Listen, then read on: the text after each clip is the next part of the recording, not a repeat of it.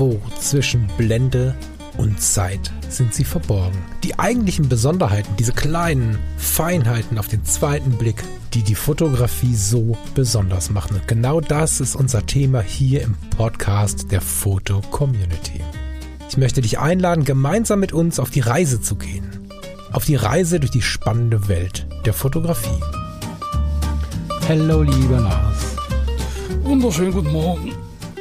Guten Morgen. Reckst du dich gerade noch? Ein bisschen. Ich wollte gerade einsteigen, habe verzweifelt auf dem Tisch herumgeschaut. Mir ist aufgefallen, dass wir dringend mal abkündigen sollten äh, und es nicht nur immer vergessen haben, dass wir irgendwie hier was zu trinken und zu essen mitbringen wollen, was Regionales.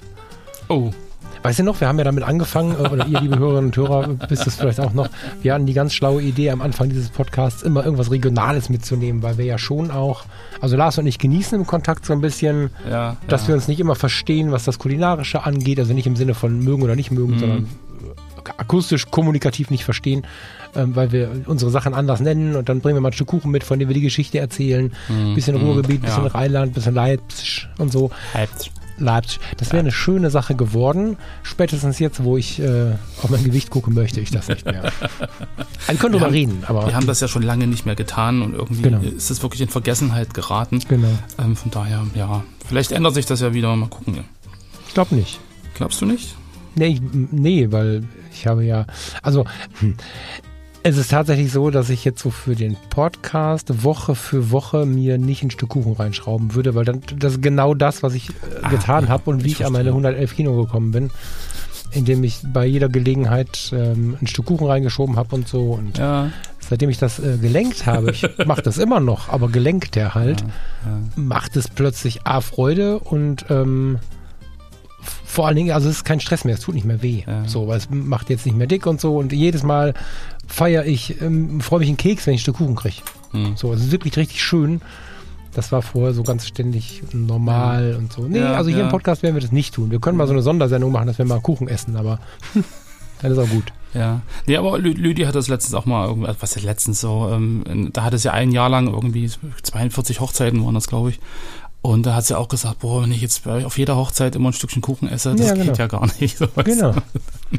Ey, da habe ich noch nie drüber nachgedacht. Ne? Ich habe ja, also jetzt ist ja mit Hochzeiten schon lange vorbei. Ne? Also ich immer mal wieder, aber sehr selten. Aber wenn ich so überlege, gibt ja so Leute, ich war da nie der Typ, die 50 Hochzeiten im Jahr machen. Stell dir vor, du isst jedes Mal mit.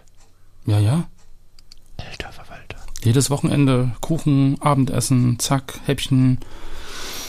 Wahnsinn, Da sparst du eine Menge Essen am Wochenende. Wahnsinn. Gibst es dann wieder für Sport aus. Wir gehen, kann man, also ich esse lieber Bowls, das ist jetzt eine ganz schlimme Überleitung, aber.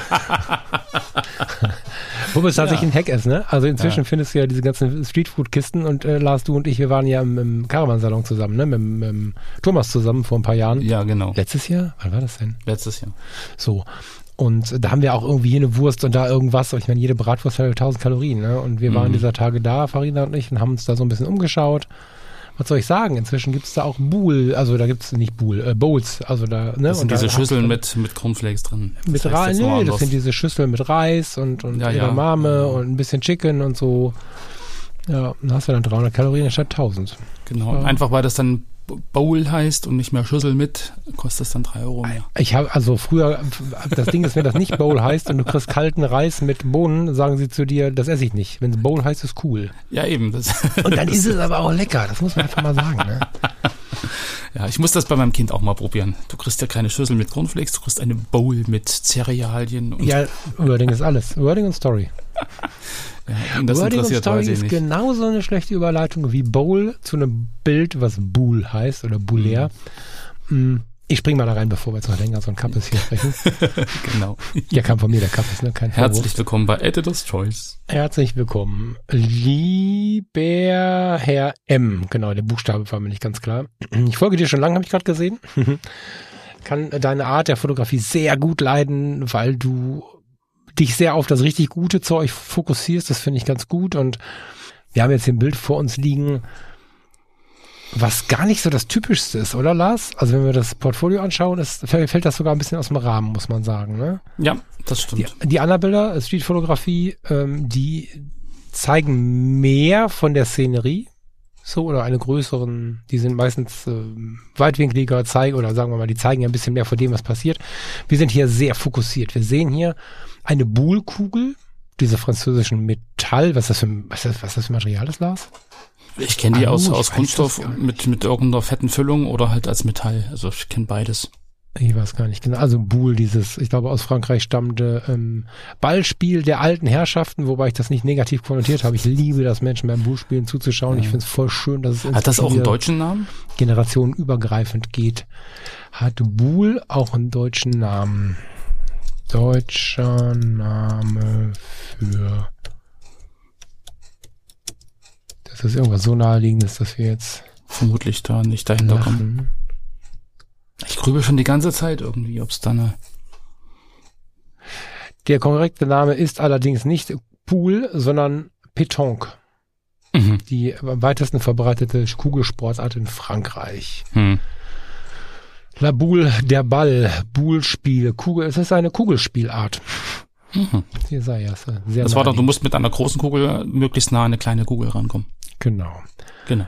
D- Zur Grundszenerie, bevor wir das Bild beschreiben, du hast meistens mehrere Menschen, inzwischen generationenübergreifend, Mhm. die an einem Platz, meistens ist so Schotter oder so, ne? Mhm, Irgendwie gibt es bestimmt auch Genau. einen schlaueren Namen für, also sehr kleine Steine. Ein Sandplatz. Kies, Kies, Sand, irgendwie so.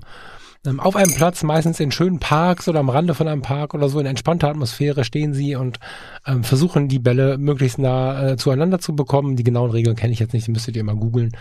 Ähm, aber so eine Szenerie haben wir hier und witzigerweise kenne ich die sogar. Das ist ziemlich krass. Wir haben das Bild zusammen gerade das erste Mal gesehen Hm. und ich sag, boah, da muss ich sofort an den englischen Garten denken. Und dann sagt der Lars, ja, ist ja auch in München. Ich sag, was? Insofern würde mich vom Herrn M interessieren, ob es wirklich im englischen Garten ist, weil ich es für unmöglich halte, hinten ähm, am englischen Garten, also an diesen unschärfe Hintergründen zu erkennen, dass es der englische Garten ist. Wir sehen nämlich, und das ist das Besondere von diesem Bild, wie ich finde, oder ein Teil des Besonderen, ähm, eine Buhlkugel, eine Hand, die nach ihr greift, aber noch nicht berührt hat, in schönem Licht, was auch schöne Schatten wirft. Wir sehen anderthalb Schuhe und zwei Hosenbeine. So. Und ähm, die Grundkleidung und die Hand sprechen so ein bisschen von einem erfahrenen Menschen. Der Mann ist keine 35 mehr. So. Hm. Mhm. Das ist durch eine relativ offene Blende.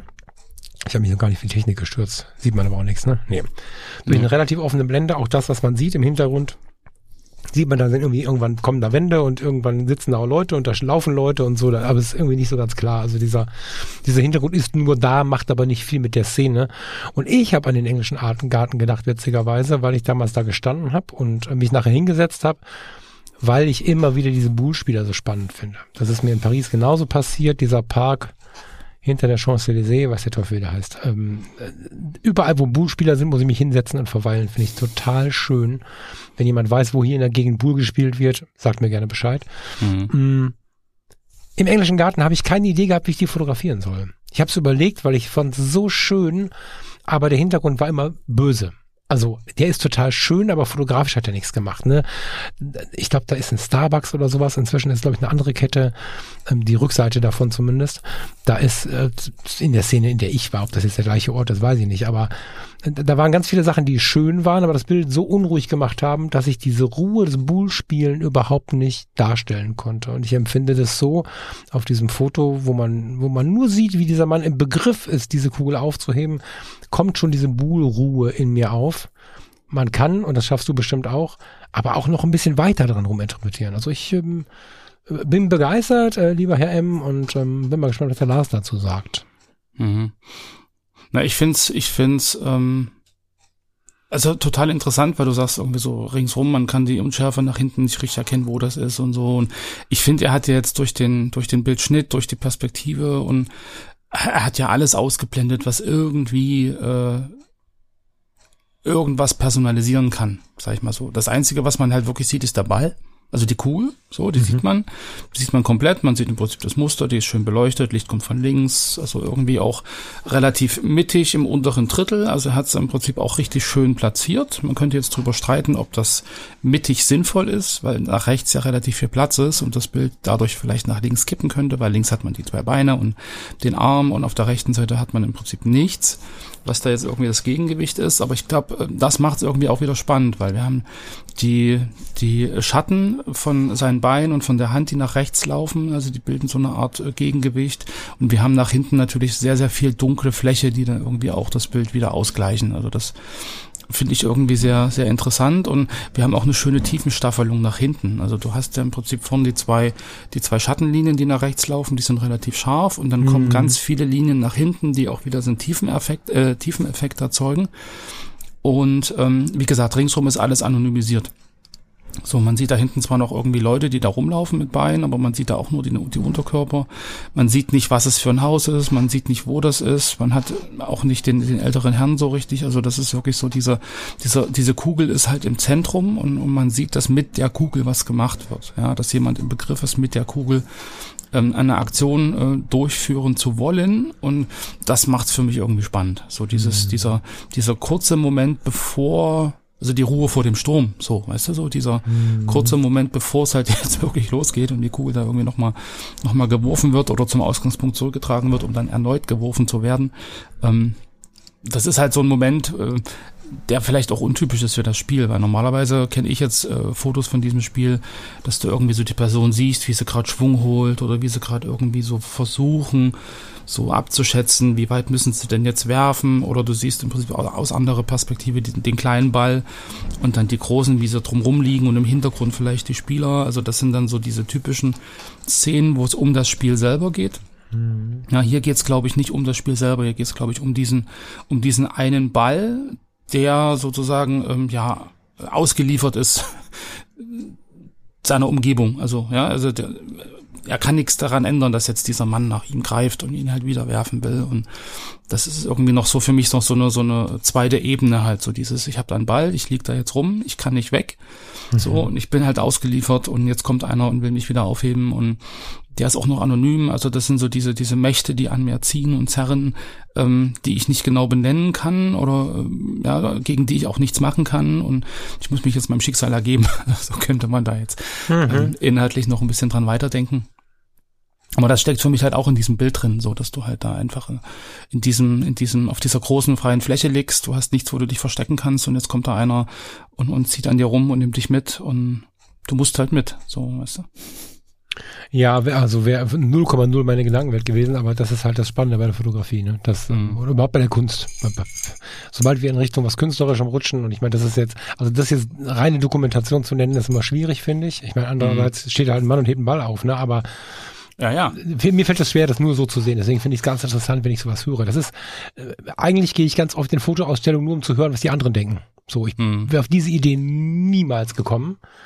Finde sie aber ganz interessant. Ne? So und ja. Also ich hatte die Idee auch nicht, wo ich das Bild das erste Mal gesehen habe. So, und das ist dir gerade aus dem Kopf gefallen. Ich kenne dich ja schon so ein bisschen. Das ist völlig okay. Ja, das ist aber auch völlig okay. Die große ja, ja. Kunst dabei ist ja das ganze zu ertragen, obwohl es sich die eigenen Gedanken sind. Ne? Wir, wir, wir, stolpern im Internet ja immer wieder, und wir sind ja gerade im Internet, immer wieder darüber, dass man äh, Menschen etwas hören oder sehen, was sie selbst nicht nachvollziehen können, und dann fangen sie an, sich zu ärgern, weil das so weird ist für sie. Hm. Ich wäre da null darauf gekommen, aber ich finde es hochinteressant, was Fotografie mit anderen Köpfen macht. So. Ja, ich würde es so stehen lassen, ehrlich gesagt. Ich würde, hm. ähm, vielleicht können wir noch mal kurz zum Herrn Emily Fotos klicken. Genau, das können wir noch mal eben machen. Ähm, das gesamte Portfolio ist, ich hätte jetzt fast beneidenswert gesagt. Ne? Ich meine nicht den bösen Neid, den kenne ich gar nicht, aber mhm. ich habe eine ziemlich hohe Achtung vor diesen Bildern, weil sie erzählen eigentlich von einem Menschen, ich bin gerade hoch abgelenkt, weil ich das Gefühl habe, wenn ich das Foto anschaue, ihn zu kennen, aber ich hm, ähm, erzählen von einem Menschen, der sich Zeit nimmt. Ja, der einfach wirklich sagt, okay, hier passieren Dinge, ähm, wenn ich denn lange genug hier sitzen bleibe. Das ist so mhm. sehr mein Eindruck. Also, äh, wer sich ein bisschen mit der Streetfotografie beschäftigt, und ich habe das in der letzten Zeit ja sehr aktiv getan. Nee, nicht aktiv im Sinne von üben. Das habe ich zwischendurch eingeschoben, wie es irgendwie ging. Mhm. mhm. Weil es bei mir oftmals so ist, dass ich äh, über viele Wochen und Monate die Dinge irgendwie äh, genieße und nicht irgendwie Weißt du, so. Hm, ja, ja. Aber ich habe viel gelesen, viele Podcasts gehört, mich viel damit beschäftigt und immer wieder bin ich selber rausgegangen und Zeit ist das A und O, Gelassenheit ist das A und O und in der jetzigen Phase ist halt wieder relativ viel los bei mir. Das heißt, ich habe eine große Leidenschaft entwickelt für das Thema Streetfotografie, aber solange, sobald ich sie nicht außen kann, schaue ich mir viel an. Und da gibt es mhm. die, die rausrennen und unbedingt fünf Fotos mitbringen müssen, auch wenn es irgendwie kaum Zeit gab. Und es gibt die, die sich Zeit lassen und dann aber die Knaller mitbringen. Und das ist bei ihm sehr intensiv so. Also es sind viele mhm. Sachen dabei, wo ich denke, alter Schwede, da hast du wirklich, wirklich Glück gehabt. Oder, oder, genau. oder, das ist ein ja nicht Auge, nur Glück, sondern genau. du hast ein Auge, Glück gehabt genau. und dir Zeit gelassen. Genau. Ja. Also ich finde, das ist eine schöne Mischung aus, aus diesen Momentaufnahmen und das aber in Kombination auch mit, für mich zumindest, ähm, schöner Grafik. Also ich glaube, er achtet mhm. auch parallel zu diesem, welcher Moment ist das jetzt gerade sehr darauf, wie gestaltet er? Also wie setzt er Linien? Hat er, hat er Diagonalen drin? Hat er Eckenläufer drin? Hat er Spiegelungen drin? Sind mhm. Symmetrien mhm. vorhanden?